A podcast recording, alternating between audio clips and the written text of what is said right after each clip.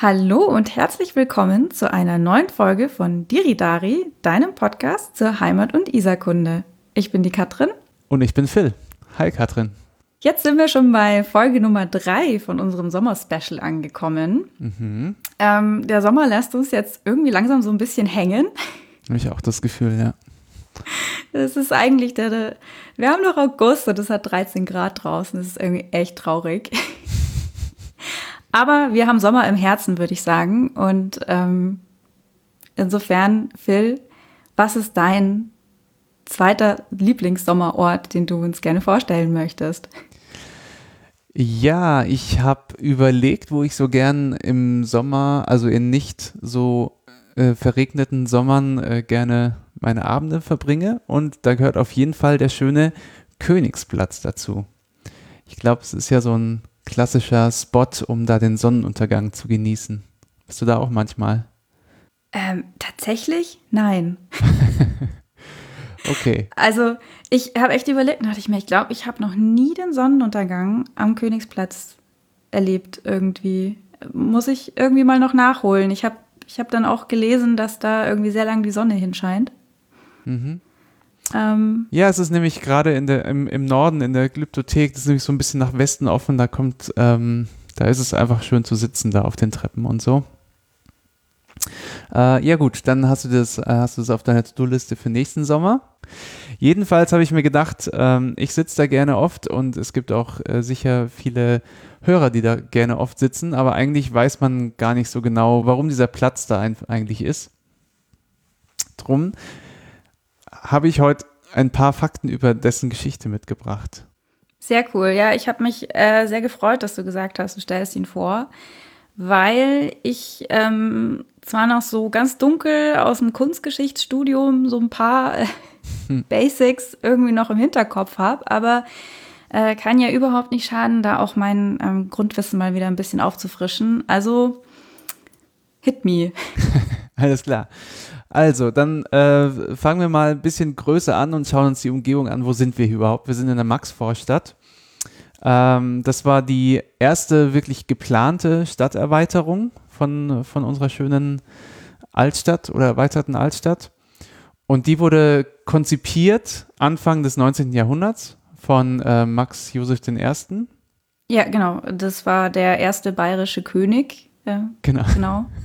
Napoleon hat ja äh, Bayern ähm, zum Königtum gemacht und da war Max der erste Josef dann unser erster König.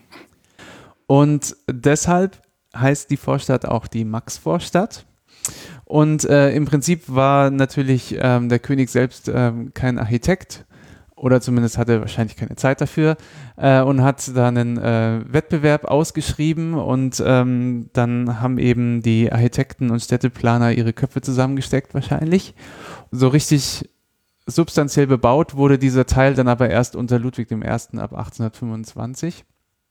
Und ähm, ganz großes Thema, das sieht man auch am Königsplatz selbst, ist einfach dieser klassizistische Stil. Also man hat ja so ein bisschen das Gefühl, äh, man hat so ein paar griechische Bauwerke auch mal entdeckt mitten in der Stadt. Und das war auf jeden Fall damals, damals Thema. Und im weiteren Kontext, in dem der Königsplatz eingebettet ist, ähm, sind auch die Prachtstraßen. Das war auch so ein kleiner Trend quasi zu der Zeit. Da war München, glaube ich, gar nicht so spät dran, relativ früh dran damit. Nämlich durch den Königsplatz geht ja durch die, die Brienner Straße und das war ein, das war die erste geplante Prachtstraße Münchens. Und ähm, äh, der Königsplatz ist auch als Teil dieser Brienner Straße entstanden.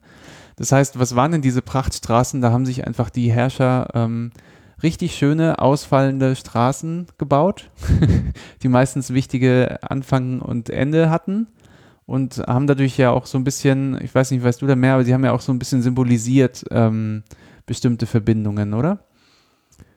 Ja, die Brienner Straße war ja der äh, direkte Weg ähm, zur Sommerresidenz, zum Schloss Nymphenburg. Ins Homeoffice quasi. ja, genau. Ähm, und das, also genau, das war halt quasi der Highway von der Residenz raus äh, nach Schloss Nymphenburg. Und ähm, soweit ich weiß, durfte da halt auch nicht jeder drauf fahren. Also das gab dann so das Spiel gerade Neuhausen und so, was ja dann Ähm, das gab es damals noch nicht als das Viertel, das es jetzt ist. Äh, aber es gab schon das Dorf Neuhausen und da gab es dann so Parallelstraßen, äh, auf denen dann auch der ganze Warenverkehr und äh, so das Fußvolk äh, fahren musste. Und auf, auf dem, ja, auf dieser Prachtstraße äh, durften dann nur eigentlich so die höfischen Kutschen verkehren, ähm, soweit ich weiß. Äh, hat wirklich schöne, schöne Endstationen, das Ganze, wie du ja gesagt hast, von der Residenz zum, zum Nymphenburger Schloss zu dieser Straße dazugehören eben vier Plätze. Das fängt eben an da mit dem, mit dem Odeonsplatz, haben wir noch den Wittelsbacher Platz äh, als Side Note und dann den Maximiliansplatz, Karolinenplatz und als letzter Platz eben dieser Königsplatz. Da ist auf jeden Fall auf der gesamten Straße Klassizismus das große Thema. Und ähm, vielleicht ganz kurz erwähnen, falls ihr euch fragt, was die anderen Prachtstraßen sind, ähm, die fallen eigentlich auch so ein bisschen auf zum Beispiel, also die nächste, die dann dazu kam, war Richtung Norden raus. Das war die Ludwigstraße nach Ludwig I. Die ging vom der, oder geht von der Feldherrnhalle zum Siegestor und wird da dann erweitert durch die Leopoldstraße. Dann haben wir ähm, nach Osten raus die Maximilianstraße. Das war Residenz äh, zum Maximilianeum. Gab es zwar damals noch nicht, aber zumindest äh, die, Gegend war schon das Ziel. Und als letzte die Prinzregentenstraße. Und das finde ich eigentlich ganz interessant, ähm, dass man auch so ein bisschen merkt, dass es immer weniger pompöser wird, oder? Also die Prinzregentenstraße ist schon nicht mehr ganz so, so riesig und ähm, die geht auch vom Hofgarten aus und nicht mehr nur so von direkt von, von der Residenz. Also es war schon so ein, man hat gemerkt, die, die Macht schwindet, oder? Vor allem, das wäre jetzt auch mal interessant, das weiß ich jetzt selber gar nicht, aber ähm, die Prinzregentenstraße, allein dass sie Prinzregentenstraße heißt und nicht nach dem Herrscher selbst benannt wurde, sondern der Titel. Ich, ich denke mal, weißt du, wann die Prinzregentenstraße gebaut wurde? Das war wirklich erst Ende des 19. Jahrhunderts. Ja, weil da haben wir ja dann schon, also wir haben ja an 1806 ist Bayern Königtum geworden und 1871 ähm, ist es ja dann mit der äh, Reichsgründung des äh, Kaiserreichs ähm, hat Bayern halt auch an seinem, ja, die Macht einfach kleiner geworden. Und äh, es war natürlich dann so, dass man dann mehr dem deutschen Kaiser gehuldigt hat als dem bayerischen König. Und ähm, insofern ist halt auch die Macht in, in also diese regionale Macht von Bayern ähm, definitiv weniger geworden, als wie sie noch Anfang und Mitte des 19. Jahrhunderts ziemliche Großmachtsfantasien hatten und da äh, bei den ganz großen Playern mitspielen wollten, womit wir gescheitert sind. Aber ich denke, dass das durchaus auch Ausdruck des, dessen ist, wahrscheinlich. Trotzdem haben diese Herrscher natürlich echt ihre Macht in dieser Stadt sehr demonstrativ äh, äh, verewigt und, und auch die Stadt geprägt. Das finde ich schon auch echt, echt äh, beeindruckend. Na gut, ähm, kommen wir aber jetzt wieder zurück zu unserem eigentlichen Thema, nämlich dem äh, Königsplatz. Und da haben wir jetzt schon anklingen lassen Klassizismus und so ein bisschen Athen. Man spricht sogar von dem Isar-Athen. Ja, das ist natürlich das Schlagwort, was mit Ludwig I. immer fallen muss. Mhm. Er wollte München zum Isar-Athen machen. Vielleicht ganz kurze Anmerkung. Viele denken bei Ludwig vielleicht an den Ludwig II. Nein, das war jetzt noch nicht der, der im Starnberger See dann gestorben ist, sondern. Ja, das war nicht unser crazy Melancholiker. Genau. Nee, nee, das war der davor. Ähm, das war so ähm, eben Anfang, Mitte 19. Jahrhundert, weil Ludwig I. unterwegs Sohn des Max Josef I. eben. Großer Kunstmäzen, also ganz großer Kunstsammler und Fan und hat ähm, unglaublich viel von seinem Privatvermögen vor allen Dingen in diese Kunstsammlungen gesteckt ähm, und wollte eben München zu einer ja, kunstvollen und prachtvollen Stadt machen, was ihm ja auch wirklich gelungen ist. Also ganz viel von der heutigen Architektur und Kunstsammlungen gehen auf Ludwig I. zurück. Also es ist auf jeden Fall für die Kunst- und Kulturlandschaft äh, in München war er sehr, sehr bedeutend. Ja, und jedenfalls, äh, was war denn der Plan am Königsplatz? Also, ähm, wie gesagt, eigentlich hat äh, Max Josef I. das Ganze konzipiert oder auch dann eben planen lassen. Und so ähm, der schlussendliche oder der initiale Plan war dann von Karl von Fischer. Der war eben, hat sich vor allem in, um diesen Ausbau von diesem Fürstenweg zum Schloss Nymphenburg äh, zu einer Prachtstraße gekümmert. Und äh, sozusagen der Königsplatz war dann hier so das, ähm, das, das Meisterwerk zum Schluss. Wie gesagt, der letzte Platz, der dann konzipiert wurde. Ähm, er hat wirklich die Akropolis von Athen als Vorbild genommen und ihm war eben auch wichtig, dass, dass es ein großer Platz ist, der eingerahmt ist von so ja, schönen Bauwerken oder sogar Tempeln. Und deswegen ist auch dieses ganz bekannte Hauptbauwerk, die Propylen, in der Mitte der Kreuzung, das heißt die Kreuzung und die, also die kreuzenden Straßen da zur ähm, Luisenstraße hin wurden wirklich zurückgedrängt und wir haben dieses äh, fette Ding da in der Mitte stehen mit dem Kreisverkehr drumherum immer noch eine der weirdesten Ampeln, meiner Meinung nach, in der Stadt. Egal. Ähm, ja, und ähm, ganz wichtig war auch, dass es ähm, trotzdem auch Wohnbebauung gab. Also eigentlich gab es am Platz äh, direkt neben diesen großen Bauwerken, die wir kennen, auch ähm, Wohnhäuser. Und es war sehr, sehr, sehr grün zusätzlich. Ist es ja heute auch wieder, muss man sagen. War ja auch eine der ersten Villenviertel beziehungsweise Gartenstädte, die man angelegt hat ähm, für ja eben Wohnungen, aber es war halt schon eine sehr noble Gegend ähm, und eben diese Gartenstädte und Villen.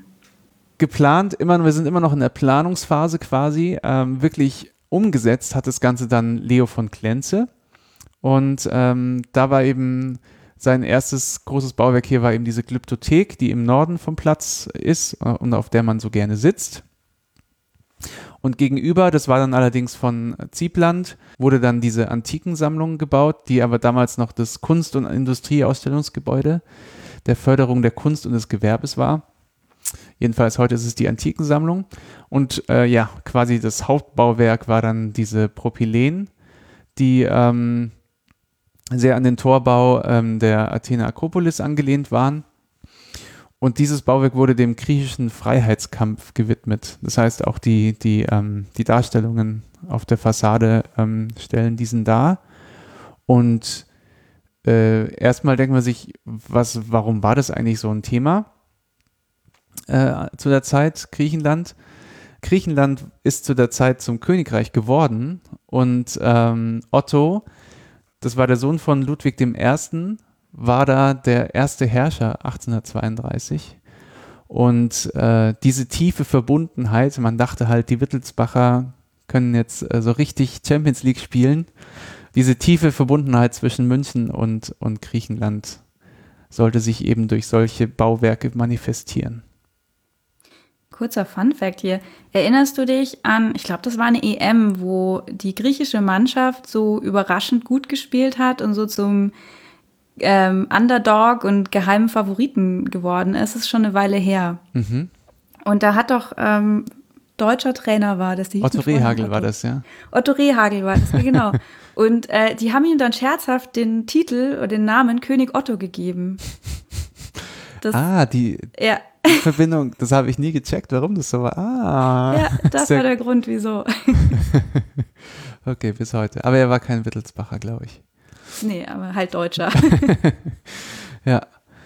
Ah, cool. Ja, nee, wusste ich nicht. Na, jedenfalls, ähm, hast, hast da siehst du mal wieder, Geschichte ist überall, auch selbst im Fußball. Sogar im Fußball. Ja, so der Grund, wieso Ludwig I. Ähm, eben auch München zum Isar-Athen machen wollte oder wieso er sich halt dann so auf diese griechische Architektur gestürzt hat. Also zum einen war er großer Fan einfach von griechischer Kunst. Das war halt auch einfach super in damals. Klassizismus, hast schon gesagt.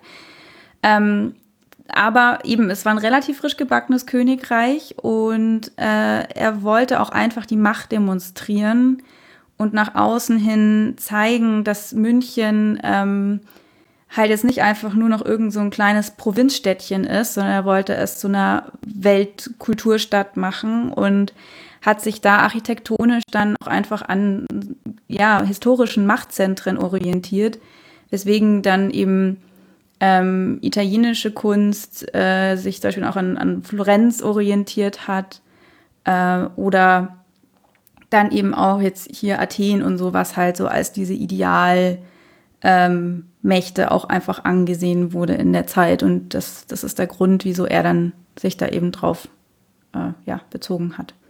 Ja, und ähm, dann kommen wir vielleicht dazu, wie das Ganze dann sich weiterentwickelt hat. Ähm, also es war ja, wir haben uns ja so Anfang, Mitte, Ende des 19. Jahrhunderts befunden und ähm, richtig große Aufmerksamkeit hat der Platz nochmal unter den Nazis dann äh, leider erhalten. Da wurde er erstmal umbenannt in Königlicher Platz statt Königsplatz. Das fand ich irgendwie interessant dass es so ein bisschen so eine Ent Entfremdung schon, schon ist. Na, jedenfalls, ähm, ja, wurde der Platz da so richtig äh, betoniert fast schon, könnte man sagen. Also ähm, das ganze Grün wurde weggebaut. Äh, der gesamte Platz wurde quasi gekachelt mit so riesigen ähm, Kacheln und ähm, ja, die Nazis haben den Platz auch verwendet, um wirklich ihre, ähm, für ihre Erinnerung sozusagen. Das heißt, ähm, dort kamen ähm, zwei Ehrentempel hin, äh, in denen sie dann auch den, den Gefallenen von diesem ersten Revolutionsversuch in den 20ern gedenkt haben. Und ähm, zusätzlich war die Gegend auch wichtig sozusagen für diese oberste Riege, weil dann eben an dem Ostende, da dann Richtung Innenstadt von dem Königsplatz äh, stand der Führerbau, und auch ähm, wichtige Verwaltungsgebäude. So sozusagen kam der zu einer nicht so rühmlichen, wichtigen Rolle zu der Zeit. Es ist ja zum Beispiel auch so, dass für diese Führerbauten, ähm, da, da, standen ursprünglich Wohnhäuser, also Villen, ähm, relativ bekannt zum Beispiel von der Familie Pringsheim, ähm, was die, das war eine jüdische Familie, relativ wohlhabend und ähm, die Tochter von denen, Katharina Bringsheim, glaube ich, heißt sie, äh, war die Frau von Thomas Mann. Mhm. Ähm, und äh, genau, das Haus von denen wurde abgerissen und darüber dann das äh, Verwaltungsgebäude von den Nationalsozialisten erbaut, wo heute die, ähm, äh, die Abgusssammlung drin ist und zum Beispiel die Bibliothek vom Kunsthistorischen Institut.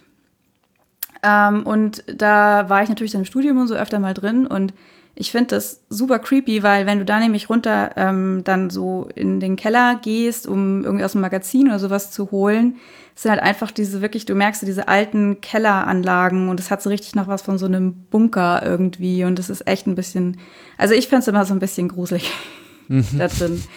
Und im Führerbau, äh, ehemaligen Führerbau ist ja jetzt auch die Kunsthochschule drin, äh, die Musikhochschule. Musikhochschule, ja genau, die Musikhochschule ist da drin.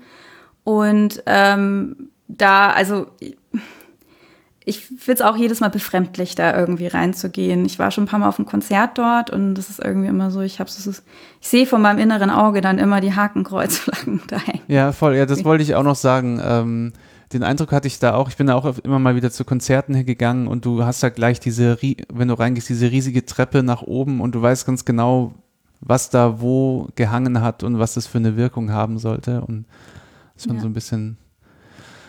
Das ist ja auch, wenn man da den, unter den Arkaden steht, also vor dem Eingang und man nach oben schaut, also zumindest bei dem, bei der Abgusssammlung ist das so, also wenn du da nach oben schaust, dann siehst du auch noch diese kleinen Mosaike mit den Hakenkreuzen, die sind auch noch da. Okay, also soweit sogar so die, die Spuren hinterlassen. Na, jedenfalls, ja. ähm, nach dem Krieg ähm, sollte es natürlich dann nicht so bleiben, wie es auch die Nazis hinterlassen hatten. Deswegen wurden relativ schnell nach dem Krieg auch die, diese Ehrentempel dann schon abgetragen. Und aber diese, diese Wiederherstellung, dass es eigentlich so ähnlich jetzt aussieht, also jetzt sieht es tatsächlich eigentlich eher so ähnlich aus, wie es mal konzipiert war. Ähm, das heißt, die Platten kamen weg, wir haben die Straße wieder, die Brienner Straße, die durchführt. Ähm, und es wurde wieder begrünt. Das hat alles erst Ende der 80er ähm, stattgefunden. Diese klassizistischen Gebäude wurden schon sehr beschädigt im Krieg, aber sie wurden so weit eigentlich alle relativ wieder, wieder aufgebaut. Das Einzige, was wirklich fehlt, sind die eben die Wohngebäude von, von dieser ersten, ersten Anlage.